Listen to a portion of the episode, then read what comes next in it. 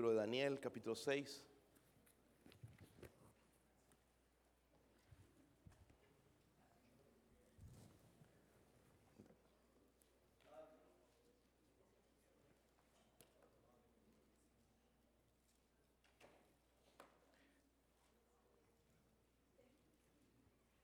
Están con los ánimos de pararse, ¿verdad? ¿Sí o no? Ok. Bueno, vamos a leer, hermanos, del 1 al 13. Algunos ven cuántos versículos hay, por si me aviento todo el capítulo, ya se desaniman. Entonces vamos a leer hasta el 13. De esta manera pueden entender un poquito el contexto de la historia. Es, es interesante, hermanos, cuando yo voy hablando con cristianos en todas estas compañías, cristianos que están como maestros en niños y, y que no conocen la Biblia. Les pregunto de tal personaje, no saben. Digo, wow, ¿cómo es que, ¿qué es lo que enseñan a los niños? Con razón tenemos el cristianismo que tenemos hoy en día tan flojo, tan perezoso y que da ganas de vomitar a Dios, ¿verdad? Le provoca náuseas más bien si no conocen la palabra de Dios. Vamos a leer del 1 al 13. Yo leo el 1, ustedes el 2 y así, y todos juntos leemos en el versículo 13. ¿Lo tienen, hermanos?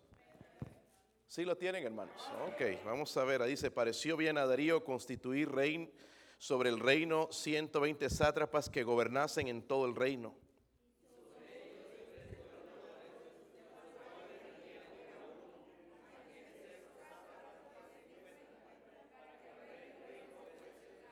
Pero Daniel mismo era superior a estos sátrapas y gobernadores porque había en él un espíritu superior y el rey pensó en ponerlo sobre todo el reino.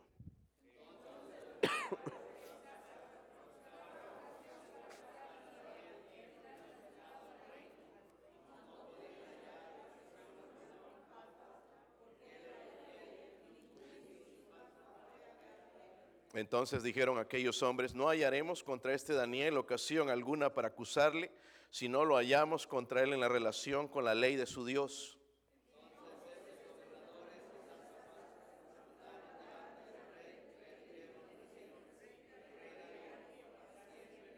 Todos los gobernadores del reino, magistrados, sátrapas, príncipes y capitanes han acordado por consejo que promulgues un edicto real y lo confirmes, que cualquiera que en el espacio de 30 días demande petición de cualquier dios u hombre fuera de ti o rey sea echado en el foso de los leones.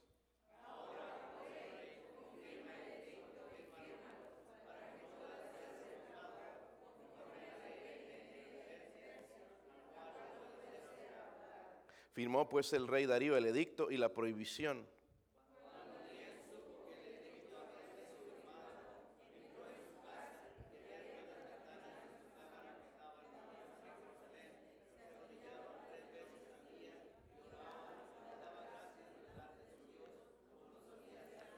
Entonces se juntaron aquellos hombres y hallaron a Daniel orando y rogando en presencia de su Dios.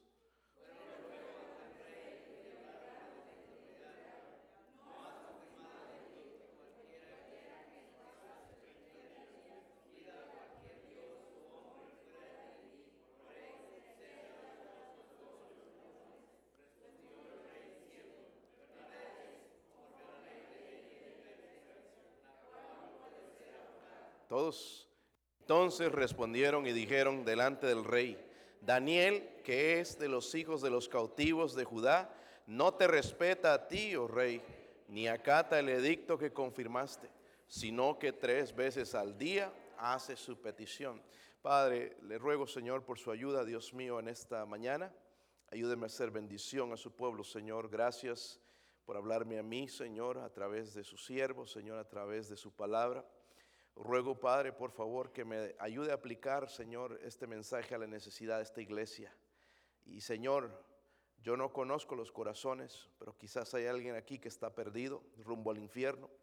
Ruego, Señor, que hoy pueda, Señor, salir de esa ceguera espiritual, poner su fe, su confianza en Cristo, el Salvador, pueda ser librado, Señor, de las garras de Satanás. Ruego, Señor, por su ayuda. Ayúdenos a nosotros como cristianos también, Señor, aquellos que están fríos, tibios, Señor, aquellos que están apartados, a volver hoy, Señor, a usted, sabiendo, Señor, que el tiempo está cerca. Dios mío, oro, Señor, por su Espíritu Santo, que nos hable, Señor, sea de bendición. En el nombre de Jesucristo, deme la fuerza que necesito también. Amén. Pueden sentarse, hermanos. Para mí, Daniel es uno de los personajes favoritos de, la Biblia. Vemos en Daniel que su vida, hermanos, hizo un impacto tremendo, no solamente en, ahí donde estaba él, sino hasta los días de hoy. Es más, yo quiero mostrarles algo, hermanos, antes de que se sigan distrayendo en Mateo, Mateo 2, eh, una, hasta dónde llegaba el impacto de este hombre, de esa vida que él tenía. Mateo 2, estoy en Daniel 6, pero vamos a ir a Mateo 2, una historia que ustedes conocen. lo que le dice la Biblia, hermanos, dice, ¿lo tienen? Mateo 2.1 dice, cuando Jesús nació, ¿dónde? En Belén de Judea, en días del rey Herodes, vinieron del oriente a Jerusalén unos que, la versión en inglés dice eh, sabios, ¿ok? Vinieron unos sabios, de nos va a decir del oriente, era donde está Daniel ahora, y diciendo, ¿dónde está el rey de los judíos que ha nacido? Porque su estrella hemos visto en el oriente y venimos a qué. Miren el impacto, hermanos, de la vida de Daniel que llevó a hombres sabios a adorar al Dios verdadero. Allá en Babilonia tenían sus dioses, pero había las profecías de Daniel que habían hablado acerca del Mesías que vendría a Israel la conocían de la estrella, estudiaban las estrellas, pero pudieron saber, hermanos, por el testimonio de Daniel que había un Salvador y que iban a nacer en Belén. Cientos de años, hermanos, después de la vida de Daniel, seguía impactando la, nación, el mundo, hasta el día de hoy a nosotros, sigue hablándonos cada vez que abrimos el libro de Daniel, sigue impactando nuestras vidas y nuestros corazones. Entonces, la pregunta es, ¿cuánto está impactando tu vida? Con el Evangelio de Jesucristo. Daniel lo hizo, hermanos, pero había algo en, Daniel que nosotros tenemos que tener de él, porque él comenzó joven, comenzó joven su ministerio, eh, creemos a la edad de 15 años fue llevado preso hasta Babilonia con el rey Nabucodonosor, donde se, se, transportó, ¿verdad? Los judíos, sacó a los más estudiados, entre ellos iba Daniel y sus amigos, pero comenzó en el corazón de un joven diciendo, cuando propuso en su corazón no contaminarse con la porción de la comida del rey, ni con el vino que él bebía, pidió por tanto al jefe de los eunucos que no se le obligase a contaminarse, porque la comida del rey era dedicada a los dioses. Él dijo, yo tengo un Dios verdadero, mis padres me enseñaron a adorar que Jehová es el Dios verdadero, a él voy a adorar, no me voy a hincar ah, delante de otros dioses, no voy a ser como los de Babilonia, un mundano no, yo quiero servir al Dios verdadero a la edad de 15 años. Hoy decimos, hermanos, que no hay jóvenes que adoren a Dios, pero sí hay, sí hay algunos, ¿verdad? Hay algunos Danieles en nuestros días. Pero aquí llegamos al capítulo 6 y ya no tiene 15 años, tampoco tiene 30 años, ya más o menos es de 80 años, 80 años o quizás más y, vemos, hermanos, en Daniel que desde su juventud no ha cambiado absoluta nada en su corazón, a pesar de vivir en Babilonia, no ha cambiado nada, ni siquiera un poquito. So, vemos aquí en la historia de Daniel, hermanos, que estaba, había, él estaba entre los tres primeros personajes de importancia en el gobierno de Babilonia, él era uno de los tres, pero el rey Darío, que era en este tiempo, él sirvió bajo varios reyes y todos conocieron a, Cristo, al Salvador, por medio de él, excepto uno, Belsasar. No sé si recuerdan de él, que murió sin arrepentirse. Pero aquí Darío pensaba ponerlo en el, líder y los demás, esos sátrapas, esos otros gobernadores se pusieron celosos y trataron de deshacerse de Daniel. ¿Qué le hicieron? Le hicieron una trampa y hicieron caer al rey. Tú eres un Dios, rey. Y si hay otra persona que va a adorar a otros dioses, mándalo al foso de los leones. Pero Dios lo libró, amén. Dios lo libró y vamos a ver eso en un momento. So, cuando hablamos de Daniel, vemos, hermanos, que es uno de nuestros mejores ejemplos. Hablando de un hombre que se mantuvo fiel a Dios. Eso es lo que necesitamos en nuestros días, hermanos, cristianos fieles a Dios. No cristianos fieles a Babilonia, sino cristianos fieles a Dios. Babilonia, hermanos, es un tipo del mundo. ¿Y cuánto cristiano mundano hay? Es una desgracia. Amén.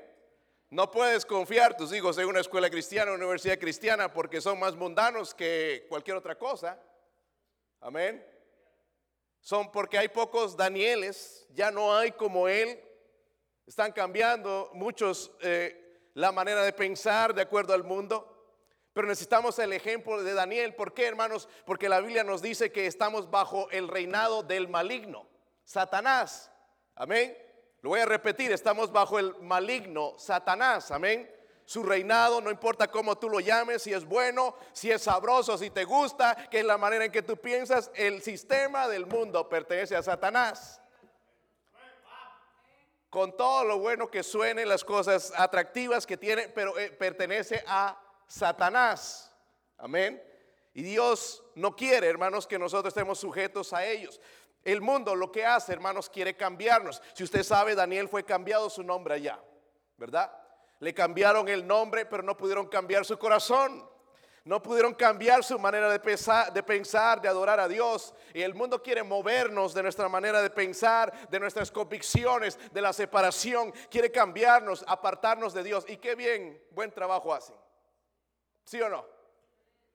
Satanás se las ha ingeniado, hermanos, tan astutamente, no sabiamente, porque él no tiene sabiduría, para atraernos en lo que nos gusta a nosotros, con los deseos de nuestra carne, la vanagloria del mundo y los, pero también los deseos de los ojos. Él ha hecho muy buen trabajo en todo esto.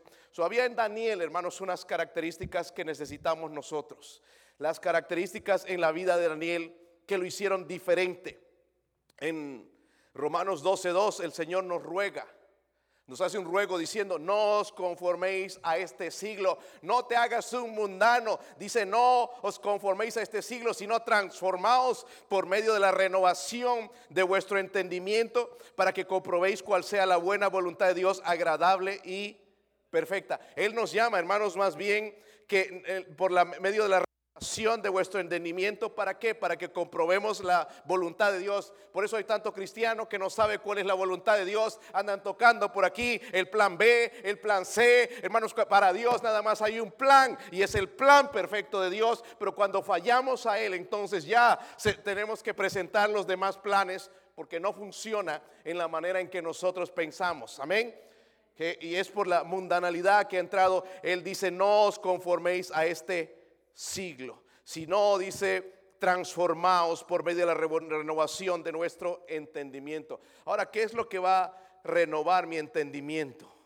Porque nuestra cabeza está llena de basura, de vanidad, de mentira, de engaño, ¿verdad? ¿Qué es lo que nos va a renovar? Es esto, la palabra de Dios.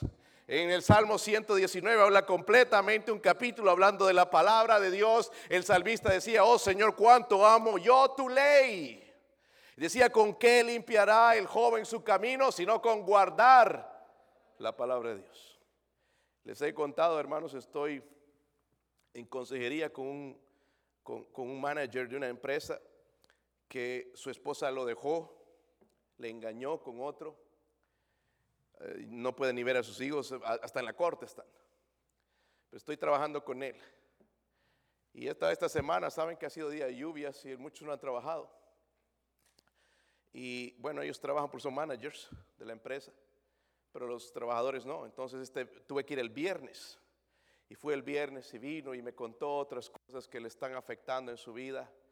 Está roto su corazón porque las cosas que su esposa le ha hecho se está enterando y está descubriendo y no puede ver a sus hijos y salen lágrimas de sus ojos y me da tanta pena. Estoy enviándole cada vez que tengo un devocional, estoy enviando mensajes con la palabra de Dios para que toque su corazón, lo levante. Y me dijo el viernes, en 10 años de lo que trabajo aquí, aquí, tú has sido la cosa más importante que ha pasado en mi vida. Y le dije, no soy yo, es la palabra de Dios que está trabajando en tu corazón y te está dando las fuerzas, está levantando. Yo sé que es una crisis grande, pero Dios puede levantar. Y lo está limpiando, hermanos, está pensando diferente. Ya lo veo, le, regalé un devocional, está leyendo la Biblia, está yendo a la iglesia. Hace falta su familia, pero está comenzando. Y estoy orando que Dios le entregue su familia porque ama a su esposa, ama a sus hijos. Lo que está limpiando y transformando su vida. Porque dice, me entregué, me aparté, sí, hace tiempo me entregué a Cristo, pero me entregué al mundo y, a, las cosas de este mundo y he perdido mi familia, he perdido mis hijos y quiero rescatarlos. Y Dios puede hacer eso, hermanos. Y estoy orando, yo creo que el Señor le va a dar victoria. Voy a ver, estoy viendo otro hombre ya en él, pero quisiera verlo con su familia, con su esposa y sus hijos. Por eso es tan importante, hermanos, esta conferencia de la familia. Dios nos va a hablar a cosas, hermanos, que tenemos nosotros. Si preguntara yo aquí en, privado a cada pareja y entrevistara a su esposa y le dijera, ¿cómo está tu matrimonio? Muchos se pondrían a llorar. Ay, pastor, no sabe. No sabe, pastor, este sinvergüenza. Se pondrían a llorar. Porque venimos a la iglesia, hermanos, y mostramos una cara. Pero en la casa sabemos que es otra cosa, es un infierno que ya no se puede soportar, ya se está hablando de divorcio, se está hablando de separarse, de con quién se van a quedar los niños, de quién con quién se va a quedar los carros y la casa, se están hablando de esas cosas. ¿Verdad? Pero lo triste, hermanos, es que no hacemos nada al respecto. Necesitamos el carácter de Daniel. Si estamos en el mes de la familia, hermanos, quise empezar con algo que necesitan nuestros matrimonios, que necesita cada joven, que necesita cada hermana, hermano, no importa quién eres, de donde seas, necesitamos tener el carácter de Daniel, porque vivimos en una Babilonia. Amén. Amo los Estados Unidos, hermanos, creo que es la mejor nación sobre la faz de la tierra. Estamos aquí, hay oportunidades para todos, hay respeto de tus cosas, Todavía un poquito de temor a Dios, poquito, pero no podemos promover lo que promueve los Estados Unidos. Amén, la mundanalidad que se ha entrado, hermanos, dentro de las iglesias. Y los Estados Unidos, hermanos americanos, están sufriendo, hermanos, lo que nosotros vamos a sufrir en un tiempo si no nos acercamos otra vez a Dios.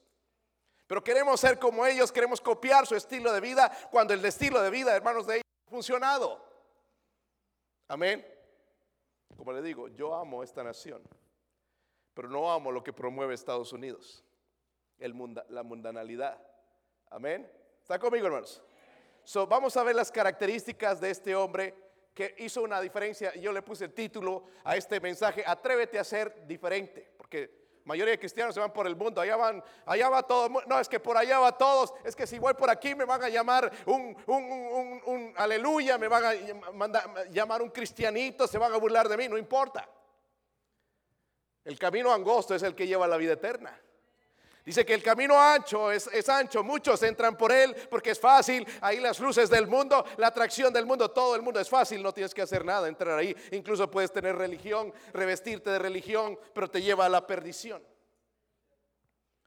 Amén.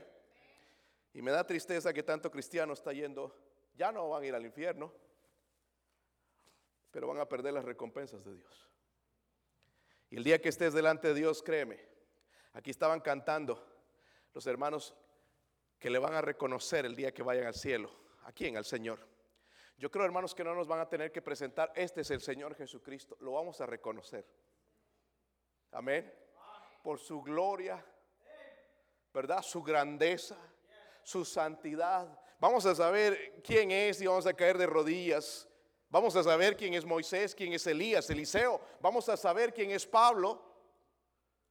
Pero vamos a saber quién es Cristo. Y al verle, hermanos, y nosotros viendo a nuestro Señor, al Creador del mundo y la vida malgastada que hemos tenido, nos va a dar vergüenza. La vida que hemos tenido en esta tierra.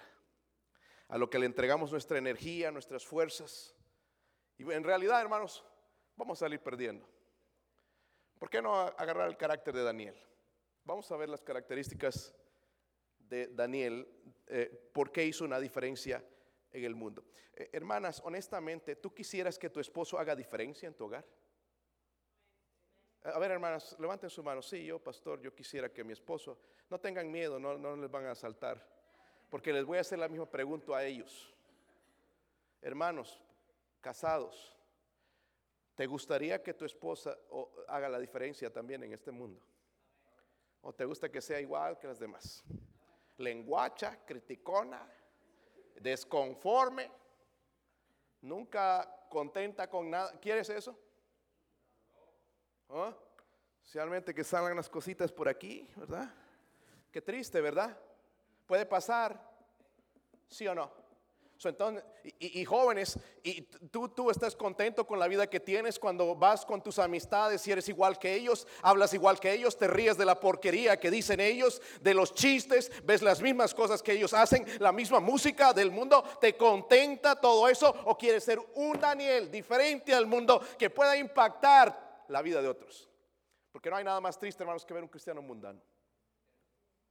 ¿Verdad? Llega y ah, este, este, va a la iglesia, oh, todo el mundo se ríe. Porque es mundano. Le gusta doblar el codo. Música del mundo, ahí anda gastando dinero en iTunes, bajando discos del mundo, en música del mundo, y está, y, está viviendo, y la gente lo, lo mira, tú eres un hipócrita, me das asco. Es mejor hacer la diferencia, ¿verdad? ¿Sí o no? Estoy enseñando a estos jóvenes hacer la diferencia. El otro día eh, en nuestro devocional, hermanos, yo no puedo tener devocional con mis hijos todos los días. Uno, paso bien ocupado. Mis hijos están bien ocupados, tienen clases, tienen, tienen deportes, tienen instrumentos, tienen, tienen tantas cosas que nos queda un día en la semana para devocional. Pero agarramos, agarro un versículo, algo que Dios me habla y lo comparto con ellos. Y esta semana compartimos de hacer la diferencia. Sí, saber que iba a predicar esto.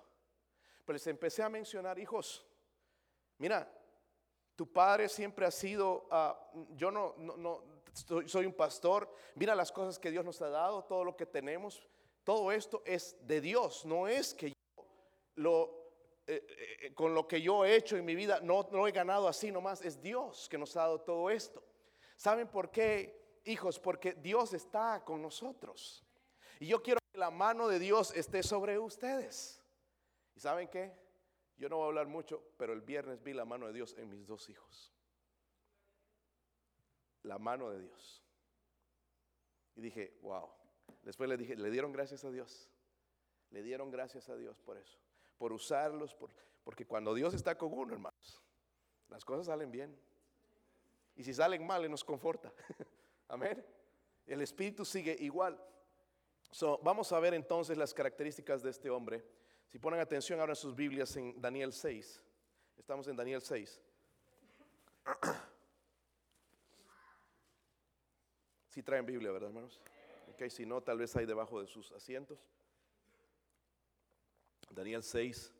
Mira el versículo 3 y 4. Pero Daniel mismo era, ¿qué? Superior a estos. Wow, que digan esta cosa, hermanos, que te metan en el gobierno y que tú eres superior. Uh, sale el pecho frente, ¿verdad? Dice, pero Daniel mismo era superior a estos sátrapas y gobernadores porque había en él un espíritu que. Y él, el rey, pensó en ponerlo sobre todo el reino. Entonces los gobernadores y sátrapas buscaban ocasión para acusar a Daniel en lo relacionado al reino, mas no, ¿no qué? No podían hallar ocasión alguna o falta porque él era fiel, ningún vicio ni falta fue hallado en la primera característica de este hombre, hermanos, que yo veo aquí es, era un hombre de... Amén. Un hombre de... ¿Cuál es el antónimo de integridad? el, antónimo de integridad es deshonestidad o corrupción, como conocemos nosotros, la corrupción de los gobiernos, ¿verdad? Pero eso es lo contrario, hermanos, de la integridad. Amén. Noten el versículo 4, entonces dice, dice, no podían hallar ocasión alguna o falta porque él era qué? Era fiel y ningún vicio ni falta fue hallado. Imagínense si investigaran nuestras vidas, hermanos. Nos daría vergüenza. ¿Sí o no? Que una orejita allá en la casa, cuando están cenando la familia y dándole duro al pastor, Amén. Y ahí chismeando y, cotorreando y hablando mal. ¿Se imaginan? ¿Ha pasado eso en sus casas? Mm. Se pasa a veces la lengua. Yo no estoy de acuerdo con eso. Yo creo que está bueno. Ok. La pregunta es, ¿tú estás caminando con Dios para ser capaz de apuntar a otra persona, mirar la paja en el ojo de tu hermano y no mirar la viga que tienes en tu ojo. Porque para mirar la paja, hermanos, hay que acercarse bien y hay que observarle. Pero miramos la viga que tenemos encima. Cada vez que criticamos a alguien, hermanos, nosotros estamos con arma de doble filo. Estamos apuntándonos a nosotros. Si yo les recomiendo, hermanos, tenga cuidado con lo que dices en casa acerca de los hermanos o cualquier otra persona, porque tus hijos van a perder el respeto a esa persona en autoridad con tus malos comentarios. Ay, es que yo no estoy de acuerdo. Bueno, ok, yo no estoy de acuerdo contigo también, pero te respeto. Amén. Yo no estoy de acuerdo con las cosas que algunos de ustedes hacen, pero yo te respeto. Amén. ¿Está conmigo, hermanos? Sumemos que él tenía, dice, no podían hallar ninguna ocasión, alguna falta, porque era qué? Ningún vicio. Y aquí tenemos hermanos viciosos. Pastor, no, yo ya dejé la bebida. No estoy hablando de la bebida, porque es gloria a Dios que la dejaste, o los cigarros, o la droga. Pero ¿qué tal el internet? ¿Qué tal los jueguitos? Los movies. Hay vicios que agarramos nosotros, ¿verdad, hermanos? ¿Sí o no? O a veces también ese vicio, hermanos, de comer hasta reventar como garrapatas. Estamos ahí, ya no entra más. hay que soltar. sueltas ese cinturón y sale. Llenos de vicios. Eso es importante, hermanos, que es la integridad, porque mencionamos la palabra integridad. Yo he escuchado a los futbolistas usar la palabra integridad y son los más sinvergüenzas. Integridad en el Antiguo Testamento significa esto. Significa condición de ser intachable, habla de perfección, habla de sinceridad, habla de sensatez, habla de rectitud, moralidad. ¿Ok?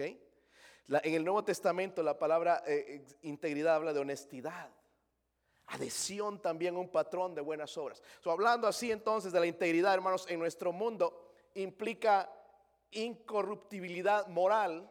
No vamos con el mismo pensamiento del mundo, pero la Biblia habla de Daniel como un hombre íntegro. Porque le buscaban, hermanos, lo estaban investigando. Estos sátrapas tenían el poder, tenían el dinero de ponerle investigadores que ya sabían a la hora que iba este hombre a orar. Tenían que ir detrás de él, ¿verdad? Le miraban todo. No, no, no, no le podemos encontrar nada a este hombre. Miren, no toma, no fuma, no se droga, no pasa horas allá en el Facebook. ¿Qué es lo que hace este hombre? Y, le investigaban, hermanos, no le podían encontrar nada. Una persona de integridad, hermanos, vive correctamente. Amén. Vive correctamente, no está dividida, no es una persona diferente, circunstancias diferentes. Ahora que ya me robaron, voy a actuar como el diablo. No, es, es igual en todo momento. ¿okay? Una persona de integridad es la misma persona en privado o en público. ¿Cómo eres en privado? ¿Cómo es te comportas cuando estás a sola con un aparato de estos? Ahí es que vemos la persona que somos. Amén, hermanos. ¿Sí o no? O el televisor o el internet que es ha hecho tanto daño hoy a la mente de tanta gente. Sobemos estos gobernadores, sátrapas, estaban buscando, hermanos, cómo arruinar a Daniel. Malvados, ¿sí o no? Gente malvada. Vemos hasta nuestros días la misma condición del corazón, pero dice que no hallaron nada, no podían hallar ocasión alguna, falta ningún vicio, y falta fue hallado en él. Otra vez le pregunto, hermanos, si nos investigaran, ¿qué encontrarían?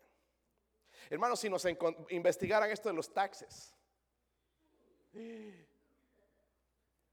qué terrible sería, ¿verdad? Mentira por aquí, por acá, por acá, para agarrar un poquito de dinero. ¿Sabe por qué hacemos eso? Por falta de integridad. ¿Sí o no? A mí me decía el otro día alguien, pues, ¿podías recibir unos 8 mil? Pues yo no recibo, yo pago porque yo soy como self-employed. Soy como empleado, tengo que pagar al IRS.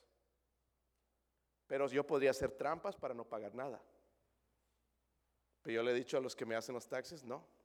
Número uno, el, que nos hace los taxes a nosotros lo hace a la iglesia. Y si viene el pastor con cosas chuecas, ¿qué nombrecito va a tener la iglesia? Pero tú, por lo que tú sabes, la fama de la iglesia bautista la fe hasta ahorita es intachable. Amén. ¿Sí o no? Justamente por eso.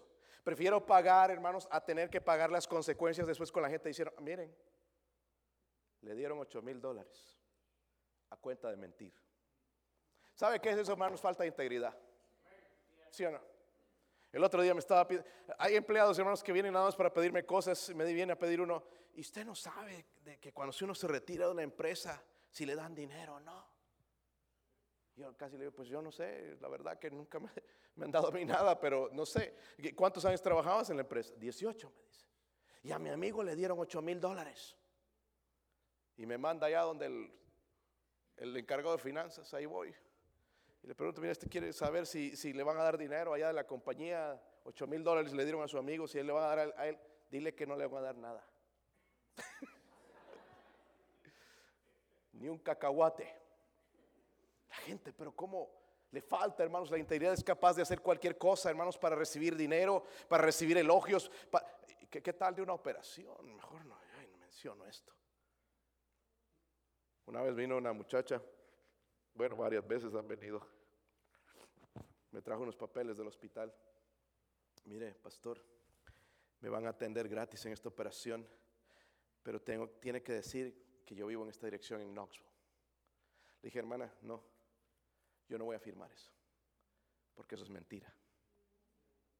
Eso es robar. Está callado aquí. Uh, oh, yo sé, hermanos, cuando me sacaron el apéndice fue 20 mil dólares. 20 mil dólares por un apéndice. Sin contar el anestesiólogo y el doctor y los laboratorios. La entrada al ministerio, Dios diciéndome, bienvenido al ministerio. Ahora, ¿qué vas a hacer? Es fácil, ¿verdad, hermanos? ¿Sí o no? Porque pensamos, oh, me va a quitar los ahorros. ¿Prefieres que te quite los ahorros o te quite el caminar con Dios? La comunión con Dios. Está callado aquí, hermanos. ¿Por qué no hay amenes? ¿Somos capaces de hacer cualquier cosa, de mentir, cambiarnos nombre para recibir cosas? Pero Daniel no hacía eso tenía integridad. ¿Sabe por qué nuestros hijos salen unos sinvergüenzas, mentirosos? Porque somos faltos de integridad. ¿Sí o no? Hijito, ¿dónde vas a ir? Ah, voy a ir con mis amiguitas por allá. Ah, así. Están yendo a fumar o a drogarse. Se está yendo a hacer cosas malas. Pero es tan fácil para ellos mentir. ¿Dónde lo aprendieron? Ay, hijito, me rompes el corazón, como te enseñé la falta de integridad de nosotros como padres. ¿Sí o no? ¿Sí o no, hermanos? Nos, falta integridad. Seamos honestos, hablando ahora como matrimonios. Hace unos años yo tuve problemas, yo le, dije a la iglesia, si esto no mejora, yo voy a tener que renunciar como pastor. Teníamos problemas con mi esposa. Eh, yo, la verdad, le dediqué tanto tiempo al ministerio. Trabajaba 70, 60, 70 horas a la semana. Me salía de la casa a las 5 de la mañana. Regresaba a las 10, ya no los veía casi nunca ni los sábados, porque íbamos nueve horas a visitar. Entonces mi, esposa me dijo, te voy a sacar la tarjeta amarilla. Si tú sigues así, te vamos a dejar. Y te quedas con el ministerio, porque nos está, le está dando más importancia al ministerio que a nosotros. Y tenía razón. Lo único que pude hacer es esto, poner rodillas. Perdóname. Perdóname por no darles el lugar que ustedes merecen le pedí perdón y tuve que ganarme su confianza. Y ahora yo no voy a dedicar tanto, hermanos, si dedicar a, mi hogar. Desde ese momento entonces su confianza ella ha sido recuperada. Amén, pero pasamos por ese tiempo. Pero algunos de aquí nosotros tenemos problemas y no decimos nada. ¿Verdad? Ya está la tarjeta, está por sacar la tarjeta roja la esposa o el esposo a veces. Ya, una más, una más. Y, no, seguimos orgullosos y todo está bien. Y sabemos que en la casa, hermanos, es un tremendo, tremendo problema. Los hijos viendo ahí las peleas, aventando zapatos, los gritos, los insultos que se pegan. Qué triste, ¿verdad? Pero venimos a la iglesia y estamos cantando Santo, Santo, Santo, Señor omnipotente. Y la esposa dice, hipocresía. Qué hipocresía. Wow, están rojos aquí algunos hermanos. ¿Qué pasó? ¿Sabe por qué es, hermanitos? Porque nos falta integridad. Somos orgullosos y tenemos miedo de que la gente se entere de lo sinvergüenza que somos, pero Dios conoce nuestros corazones. No podemos esconderlo de Dios, del que es más importante, delante de los ojos de los demás. Hermanos, que la gente se entere, pero Dios es otra cosa. Falta de integridad, hermanos. Daniel era diferente. Quiero que vayan a sus Biblias, miren en, Primera de Reyes 9. No pierdan Daniel, vamos a regresar allá.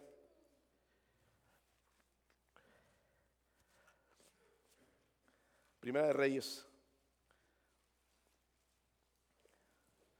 Primera de Reyes, hermano, está antes de Segunda de Reyes, para que lo encuentre más fácil y lleguen más rápido ahí, ¿ok? Primera de Reyes. ¿Están ahí? Dice ahí.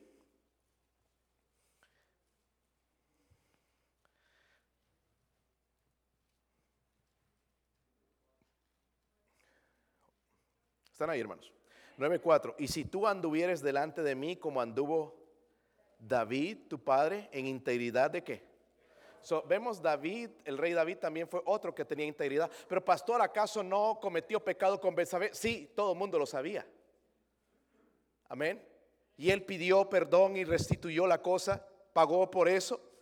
Pero había integridad en el corazón de él. Vemos en su oración, dice, y en equidad, haciendo todas las cosas que yo te he mandado y guardando mis estatutos y mis... pero hermanos, todo esto empieza con la integridad. No podemos entender este libro, no podemos captar, no podemos entender la voz de Dios porque nos falta integridad. Somos, somos bien corruptos espiritualmente. ¿En serio, hermanos? ¿Sí o no? Nada más allá, mira, cuando saludamos, ¿cómo estás, hermanito? Todo bien. Victoria. Y la vida, hermanos, por el piso. Tus hijos ni a la iglesia vienen. Y está todo victorioso. Se vienen en el carro peleando y venimos a hablar de que todo está bien. Nos falta integridad, ¿verdad, hermanos? ¿Sí o no? Pero pastor, usted dice que venga con una sonrisa, pero no con hipocresía. Porque es una cosa una sonrisa, hermanos, y otra es hipocresía. ¿Sí o no? ¿Están conmigo, hermanos? Nos falta integridad. Y hablo por mí, me falta integridad. ¿Qué de usted? Nos falta integridad, ¿verdad, hermanos? En ser honestos, mira, en decir las cosas, hermanos, como deben ser, dejar de estar mintiendo allá dentro de las autoridades. Si me para el policía, ay, es que dejé la, la licencia allá en la casa. Dígale la verdad. Soy ilegal, no tengo licencia. Policía, mejor, ah, bueno, te voy a dar un warning. Vete y no peques más. Pero hay unos que se echan unas mentiras y ellos ya saben. Es su trabajo. Torciendo ahí. Poniéndose nervioso, sudando. En vez de decir la verdad. Dios se glorifica en la verdad, hermanos. ¿Sabían que Cristo dijo, yo soy el camino, la verdad y la vida.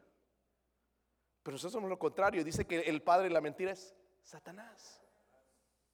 Ay, es una mentirita piadosa. No, no hay tal cosa. Una mentirita blanca. Viene del diablo igual. La Biblia dice que Dios que no miente. Miren Proverbios 10. Proverbios 10, versículo 9.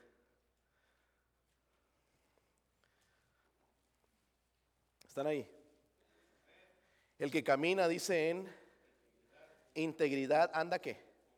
Anda confiado, por eso andan todos preocupados algunos hermanos que los persigue todo mundo. Porque andan una vida doble. Dice, anda confiado, más el que pervierte sus caminos será que. Cuidado, hermano, escuche eso. Si usted anda viviendo una vida, usted es cristiano y vive una vida doble, vas a ser quebrantado. Estoy advirtiendo desde ahora. Es mi consejo como pastor, mi consejo como amigo, como hermano en Cristo, vas a ser quebrantado.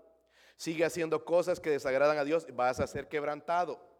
Tu pastor no sabe lo que tú haces en secreto, pero Dios lo sabe. Eso no importa si yo lo sé o no, lo importante es que lo sabe. Si tú sigues jugando con fuego, te vas a quemar. Luego mire eh, Proverbios 11.3, más adelante.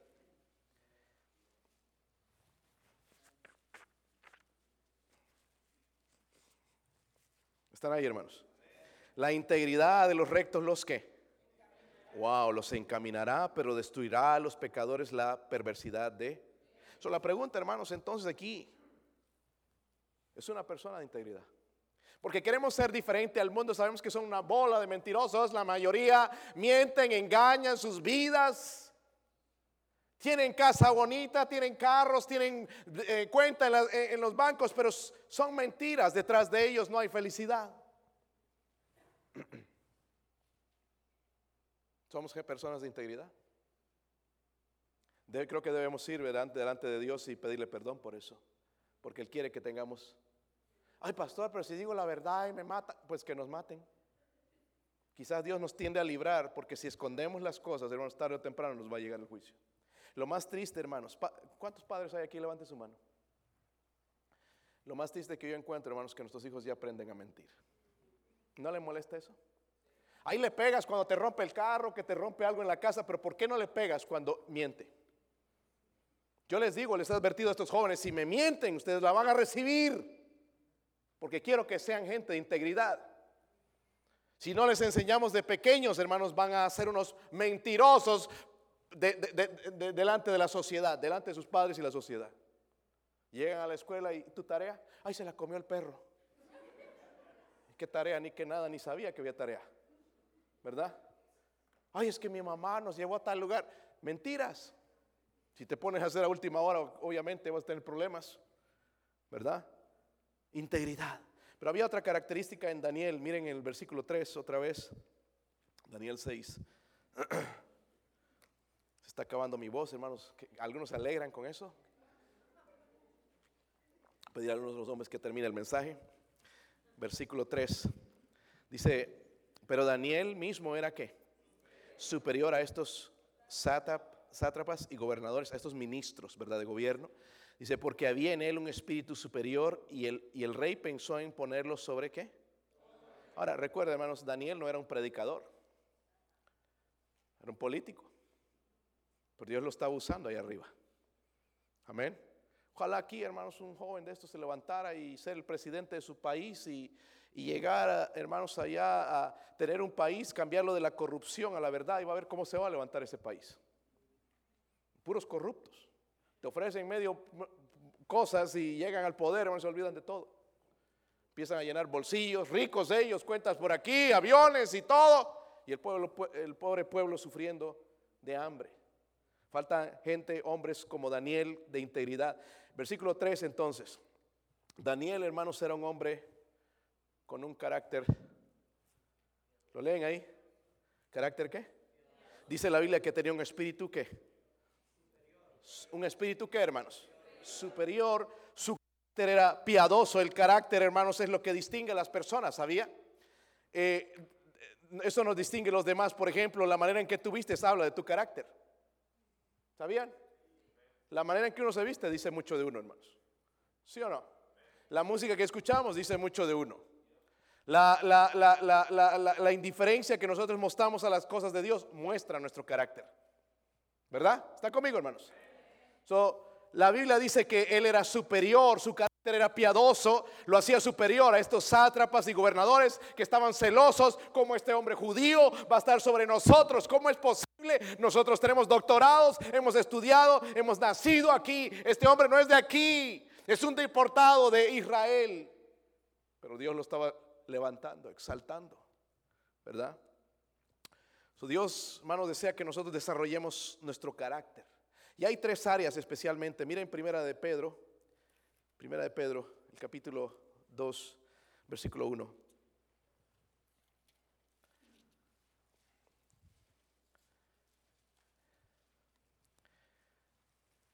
¿Están ahí, hermanos? Dice, desechando qué? toda, ¿qué? ¿Sabe, hermanos, por qué no tenemos interés en la palabra de Dios? Porque no desechamos la malicia. Y esto es parte del carácter, dice desechar pues toda malicia, todo engaño. Miren lo que hemos estado hablando. ¿Qué más? Hipocresía, envidias y todas qué.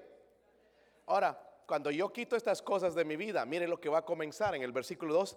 Desead como niños que recién nacidos la leche espiritual que para que por ella crezcáis, dice, para en conocer, ¿verdad? Las cosas de Dios. Pero si no abandonamos, si no desechamos lo malo, no vamos a poder meter lo bueno. Dice, desear como niños recién nacidos la leche. ¿Cuánto desea la palabra de Dios? No, ahorita deseamos salir, ir al chino.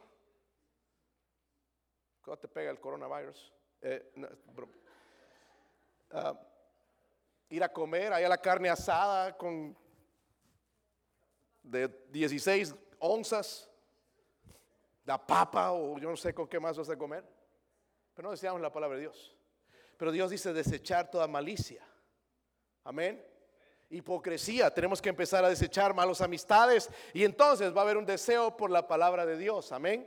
Eso es desarrollar el carácter. Mucha gente se pregunta, es que yo no, no me nace, no tengo deseos. Claro, desecha lo malo de tu vida y vas a tener un deseo por la palabra de Dios. Dejemos de ser sinvergüenzas, hermanos, quitar la hipocresía y el engaño y todo eso que dice la, palabra de Dios y entonces van a hacer el deseo. Tenemos aquí un recién nacido, Caleb, ¿verdad, hermano? Le gusta comer, ¿verdad? Yo creo que es como el papá. Doble porción, dice ese niño. Va a llegar aquí, hermanos, bien fortachón. Ah, no le den su leche. Pobrecito de ellos. Especialmente en la noche, ¿verdad? Se pone a gritar, ¿dónde está esa leche? Mi leche. ¿Dónde está la Biblia? ¿Dónde está la palabra de Dios? O gritamos así por el teléfono, pero no por la palabra de Dios. Sabían, hermanos, un carácter piadoso. Necesitamos crecer, avanzar, hermanos, en la fe. Mencioné hace rato, hermanos, en Romanos 12.2, donde el Señor decía, ah, Dice, no os conforméis a este siglo, sino transformaos por medio de la renovación de vuestro entendimiento para que comprobéis cuál sea la buena voluntad de Dios, agradable y perfecta. So Dios no quiere nada más que crezcamos y avancemos en la fe. Algunos siguen así chiquititos, los enanos de la iglesia. Hola pastor, ¿sabías que fulano me está hablando mal de mí? Está, me está... Niños, no me saludó fulano niños, todavía siguen bebés, no crecen, ¿verdad? Están así como enanos espirituales y no crecen. Dios quiere, hermanos, que nosotros crezcamos en la fe, pero no vamos a crecer en la fe si no nos metemos en la palabra de Dios. Eso se llama carácter. Amén. Y también lo que Romanos nos dice, hermanos, que seamos transformados por medio de la renovación de vuestro... Ya pensemos diferente, hermanos. Este mundo piensa, hermanos, tan torcidamente. Ya no saben qué inventarse. Ya no saben con qué cosa agarrar a la gente. Puras mentiras y la gente le gusta esas mentiras. Él quiere que seamos transformados. Amén. Pero también allá en Colosenses 3, mire, vaya allá, quiero que vaya, hermanos, Colosenses 3.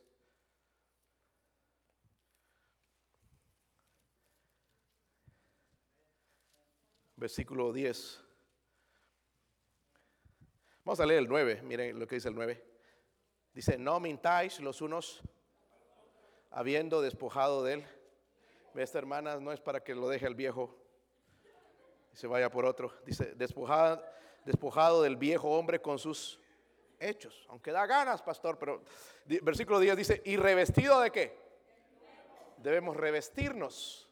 Revestidos del nuevo, el cual conforme a la imagen del que lo creó, se va qué, hermanos? se va renovando hasta el conocimiento que es triste que el cristiano que no se va renovando, que está viejo, parece fotografía, ya no cambia. Hasta ahí llegó, nada más fue salvo y se quedó ahí. Dice, se va renovando. Mire el versículo, también el versículo 11, por favor. Dice ahí, donde no hay griego, ni judío, ni circuncisión, ni incircuncisión, bárbaro, ni escita, siervo, ni libre, sino Cristo es el todo y en todos. Mira el versículo 12 dice, vestidos como escogidos de Dios. Estas palabras se han olvidado muchos santos y amados de entrañable misericordia, de benignidad, de humildad, de mansedumbre, de paciencia, soportándonos unos a otros, perdonándonos unos a otros si alguno tuviera queja contra otro, de la manera que Cristo nos perdonó, así también hacerlo vosotros. Dios quiere, hermanos, que nos vistamos del nuevo hombre. Eso habla de carácter. Es fácil, hermanos, andar el último grito de la moda como viven los demás, eh, eh, blasfemos, pero Dios quiere, hermanos, que nosotros seamos diferentes. Esto habla de carácter, ¿verdad, hermanos? Habla de carácter, era lo que él tenía, era un los otros sátrapas, los gobernadores eran mundanos, eran borrachos, eran mal hablados, pero Daniel era superior y por eso vio el rey, no, en este hombre hay algo diferente, quiero que él sea, él está con la autoridad, él tiene la capacidad de ser el líder y qué buen líder va a ser. Pero los dos se pusieron celosos. Pero Dios tenía, hermanos, un plan con él. el, el final, hermanos, para nosotros es ser como quien. Y nos parecemos hoy más a Cristo o al diablo. Qué triste, ¿verdad? Deberíamos parecernos más a Cristo. Amén. Eso habla de un carácter piadoso. Vamos a ir al versículo 4. Versículo 4. ¿Lo tienen? Daniel 6, versículo 4. ¿Lo tienen, hermanos? Dice, entonces los gobernadores y sátrapas buscaban ocasión para acusar a Daniel en lo relacionado al reino mas no podían hallar ocasión alguna o falta. So, él no andaba hablando mal del rey por detrás. Dice, porque él era qué? ¿Él era qué? Era fiel y ningún vicio ni falta fue hallado en... Entonces, la otra característica que yo veo en Daniel, hermano, no solamente que era uh, carácter piadoso, sino también aquí vemos que este hombre uh, era qué? Fiel. ¿A quién? Era fiel a Dios y su... Eh, hermanos, en ese tiempo él no tenía la Biblia. La Biblia se estaba escribiendo poco a poco, pero él conocía mucho de la palabra de Dios. Sus padres le enseñaron bien y él recordaba todo lo que le enseñaron. Pero él dice en la Biblia, hermanos, que él era fiel. Esto lo escribió Dios. No lo escribió Daniel, lo escribió Dios. Daniel era...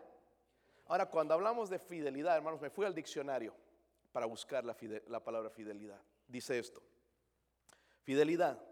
Es una actitud de alguien que es fiel, es constante, comprometido con respecto a los sentimientos, ideas, que asume.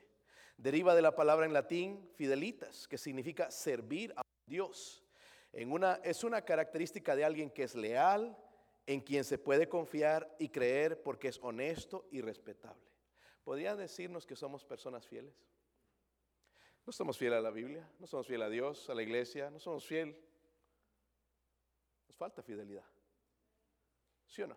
Versículo 4 encontramos esta característica. Dice, él era fiel. Hermanos, no era fiel en los buenos tiempos, nada más. Recuerden, estaban por meterlo al foso de los leones, iba a morir, pero este hombre seguía qué?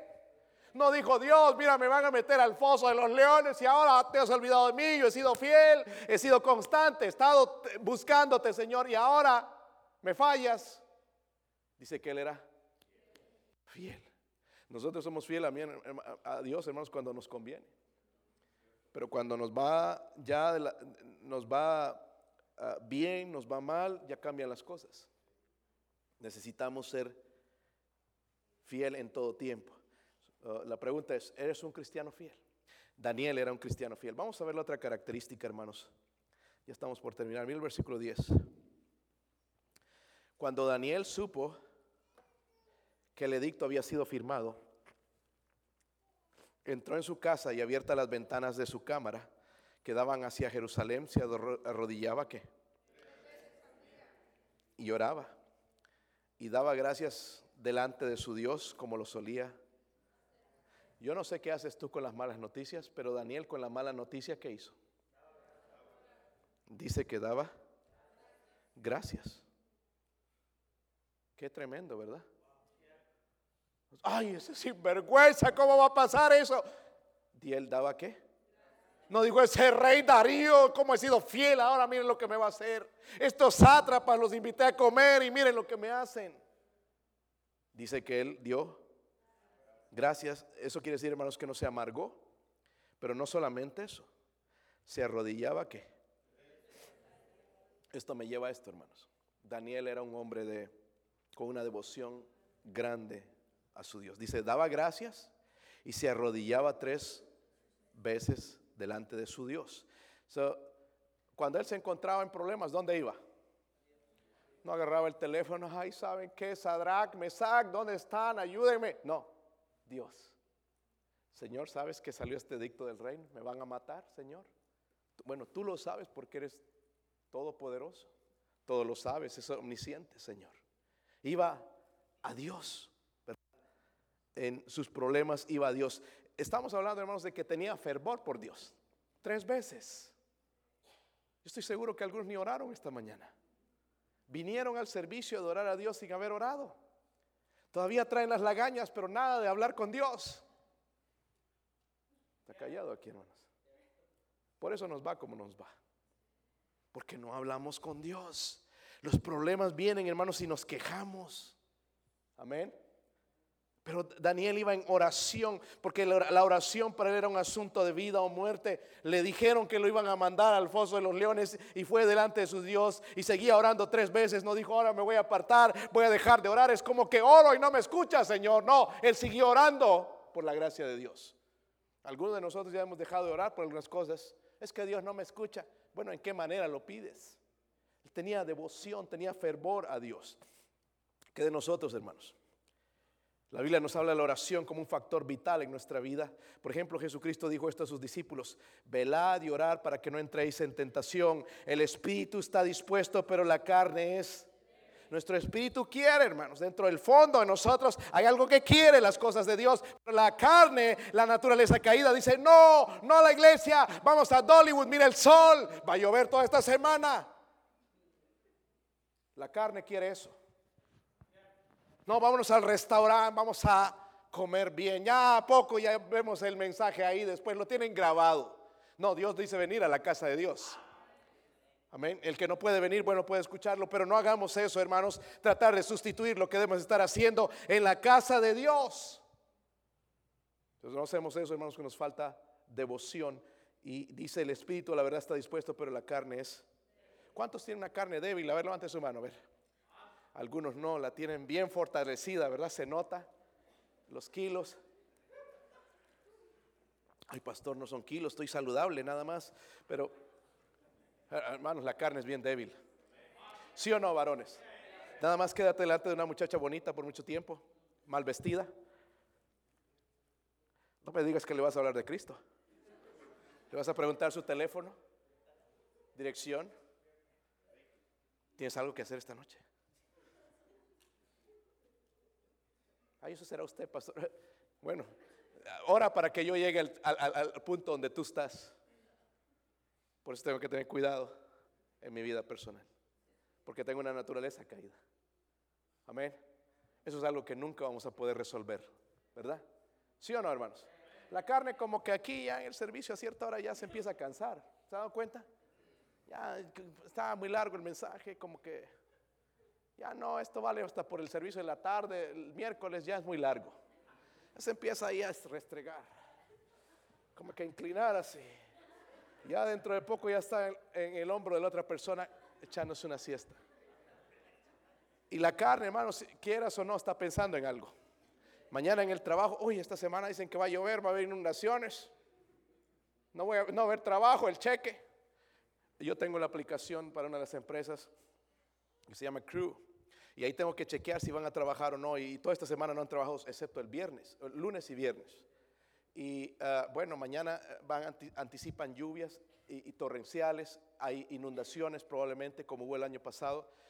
Y están asustados. Y un hombre puso ahí en su comentario, esta madre naturaleza no tiene compasión de nosotros con nuestra cuenta bancaria ni nada de eso. Yo creo que le vamos a llamar el Padre Naturaleza. Yo digo, este tipo está loco porque la Biblia dice que Dios es el que hace llover. Él hace caer la lluvia, no la madre naturaleza o el padre naturaleza, es Dios. Y este día Él lo hizo, lo hizo brillar porque es el día del Señor para que la gente se recuerde que hay un Dios en los cielos al cual se tienen que arrodillar y pedirle perdón por ser tan codiciosos y avaros. Cuando Dios quiere lo hace y cuando no quiere lo hace.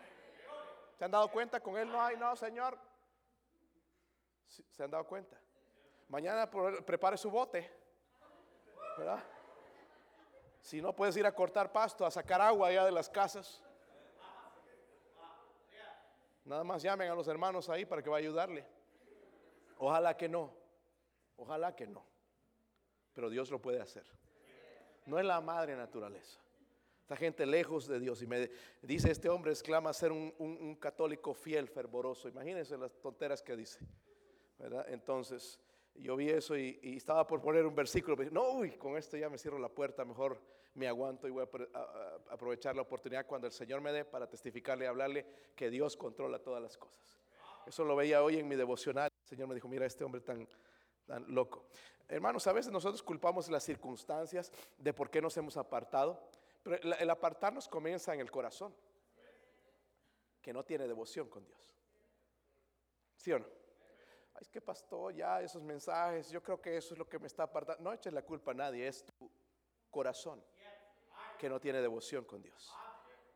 No culpes a nadie más, que tu familia, que tu papá, tu mamá, no. Tú puedes estar en fuego por Dios si tú quieres. Daniel estaba en Babilonia, hermanos, a punto de morir, y estaba fervoroso tres veces al día, se ponía de rodillas, oh mi Dios, abría ventanas, y no importa si lo miraban porque ya estaban curioseando los sátrapas, los gobernadores, y él de rodillas clamando delante de su Dios.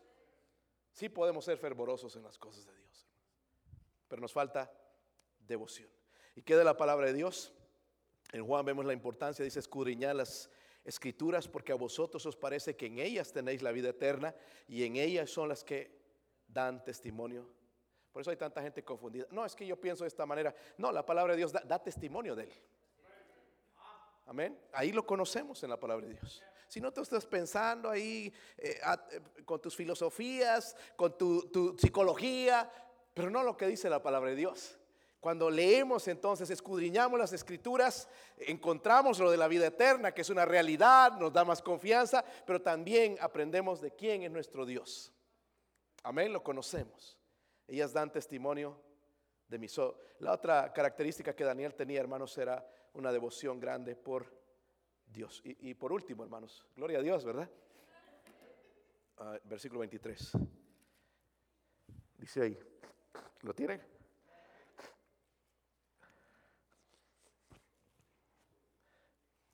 Le voy a dar una alegría grande, quizás no puedo predicar esta tarde.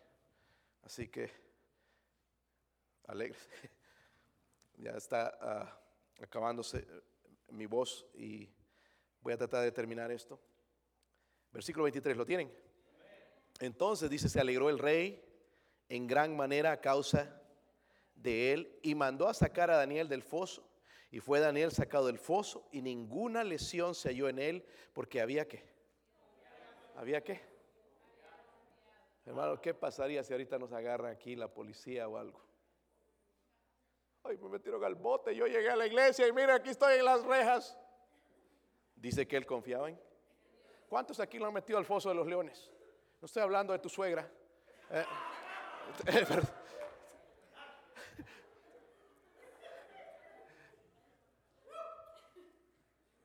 Dice la Biblia, hermanos, que él confiaba en Dios. Si usted estudia la historia, hermanos, esto era realidad. A los romanos les encantaba eso de meter a la gente a los leones, el coliseo, soltaban gente y a los presos, eh, mucho el cristianismo fue perseguido de esa manera, soltaban los leones y se los despedazaban en público. A ellos les gustaba ver como entretenimiento eso. Y eso iban a hacer con, con Daniel, pero él se mantuvo orando. Y aún ahí, hermanos, en el foso de los leones, confiaba en Dios. la otra característica que veo en este hombre que necesitamos, hermanos, en nuestros hogares es esto.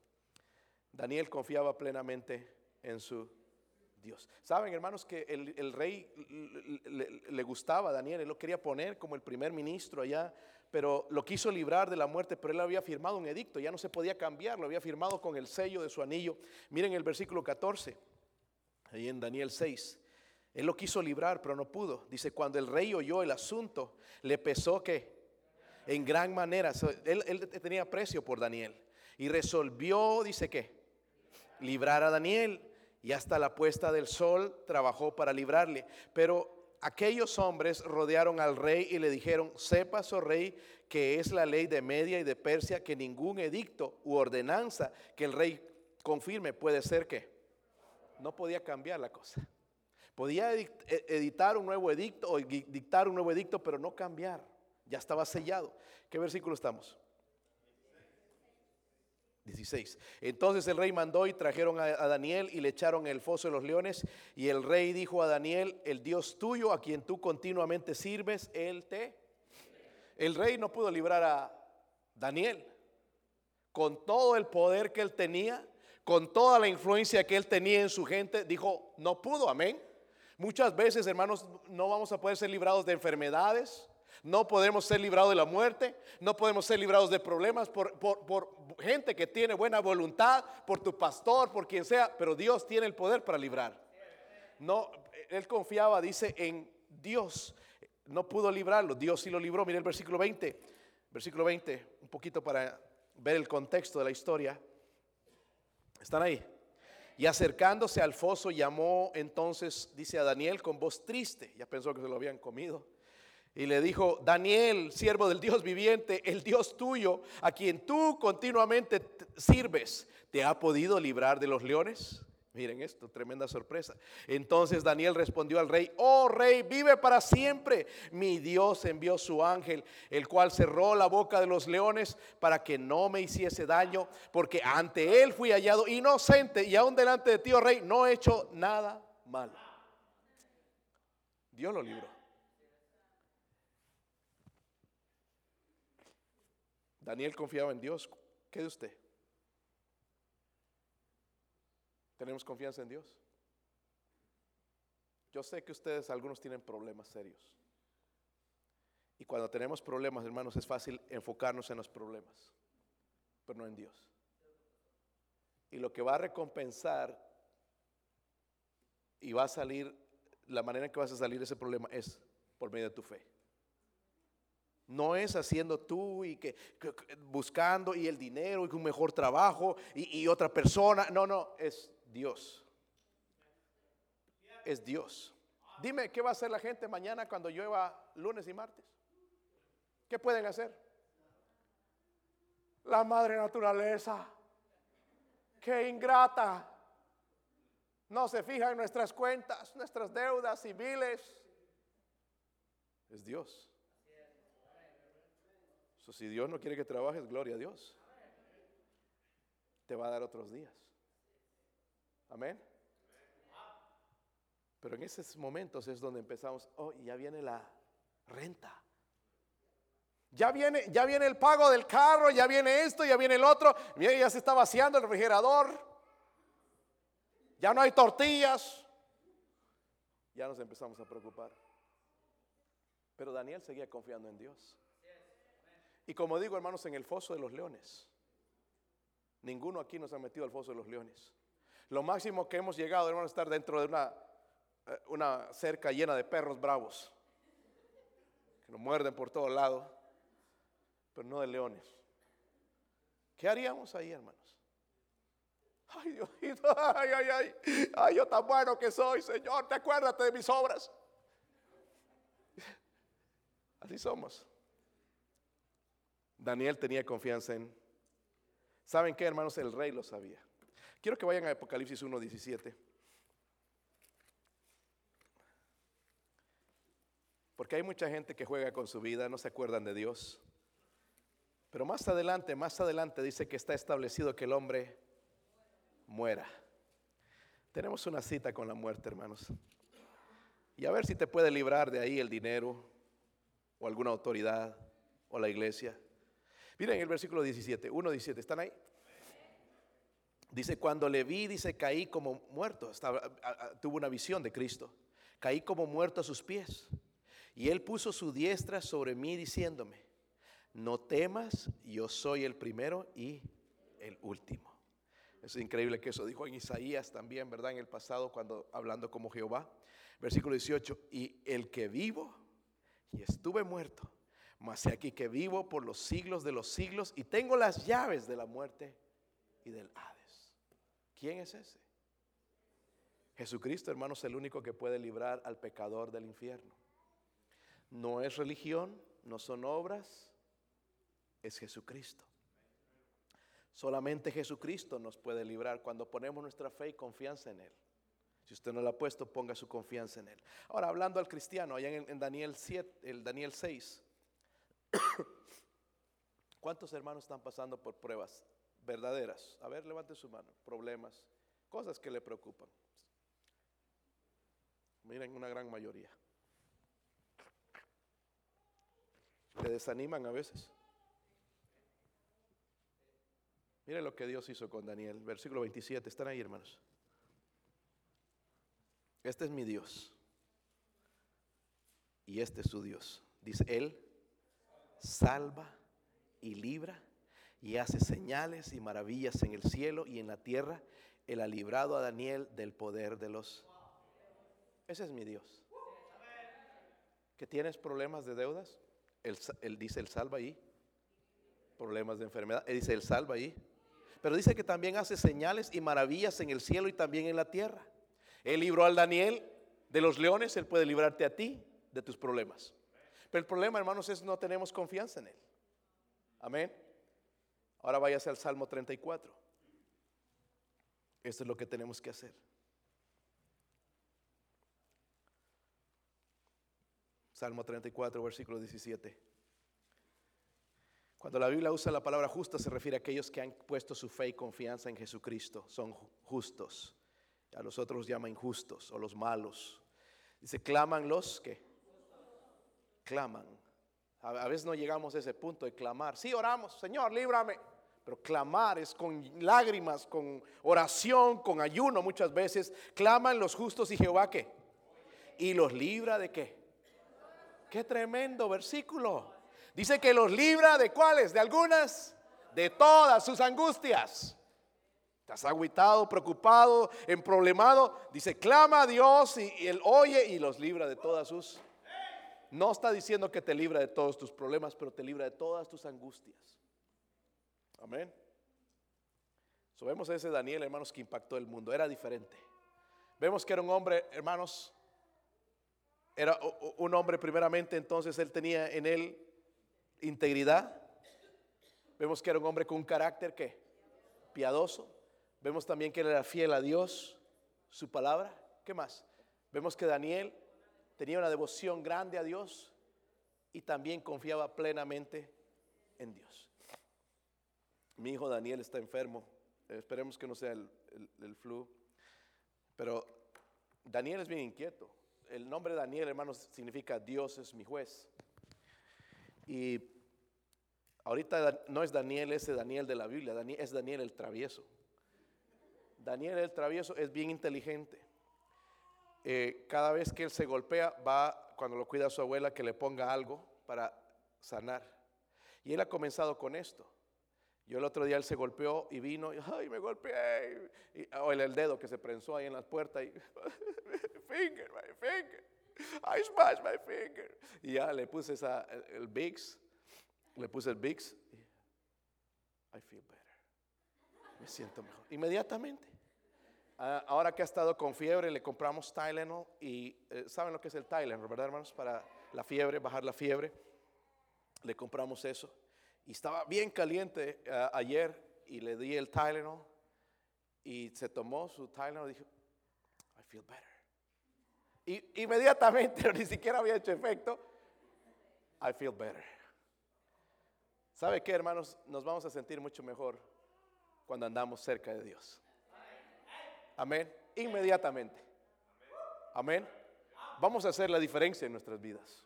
Vamos a impactar el mundo. Esposo, ¿quieres impactar ese hogar? Mejor ejemplo no es dejándole cosas a tus hijos, sino teniendo el carácter de, Daniel, haciendo el impacto, las características exactamente que este hombre tuvo, va a impactar tu hogar, va a tocar el corazón de tu esposa, de tus hijos. Mejor que cualquier charla. Ay, hijito, yo tanto he hecho por ti, eso entra por aquí, sale por acá. Pero un hijo que vea a su padre de rodillas a las 5 de la mañana, que le voy a abrir la Biblia. Mi papá teme a Dios. No está hipócrita aquí en la iglesia, él teme a Dios. O una madre también, ¿verdad? Porque las madres necesitan ser piadosas también, ¿verdad? ¿Sí o no?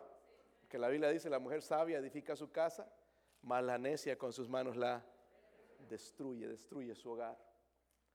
¿Y qué nos va a hacer, hermanos, entonces ser esos cristianos victoriosos? La comunión con Dios. Vamos a poder impactar no solamente nuestra familia, sino también la sociedad. Aquí hay hermanos que son eh, managers en sus trabajos, fieles con Dios, y he visto, hermanos, el impacto que están haciendo en sus trabajos. Dios los usa. Amén. Dios lo usa aún ahí. ¿Está conmigo, hermanos? Veo una un tremendo cambio, hermanos, en estos lugares donde se, estas empresas donde han buscado un capellán que tienen temor de Dios, de decir que venga alguien que cuide de la, de la salud espiritual de, nuestro, de nuestra gente, aunque son inconversos, pero ha habido un cambio increíble cuando metemos a Dios en nuestra vida. Hay un impacto. Daniel sigue impactando mi vida, pero ya es tiempo, hermanos, de que nosotros empecemos a impactar a otros.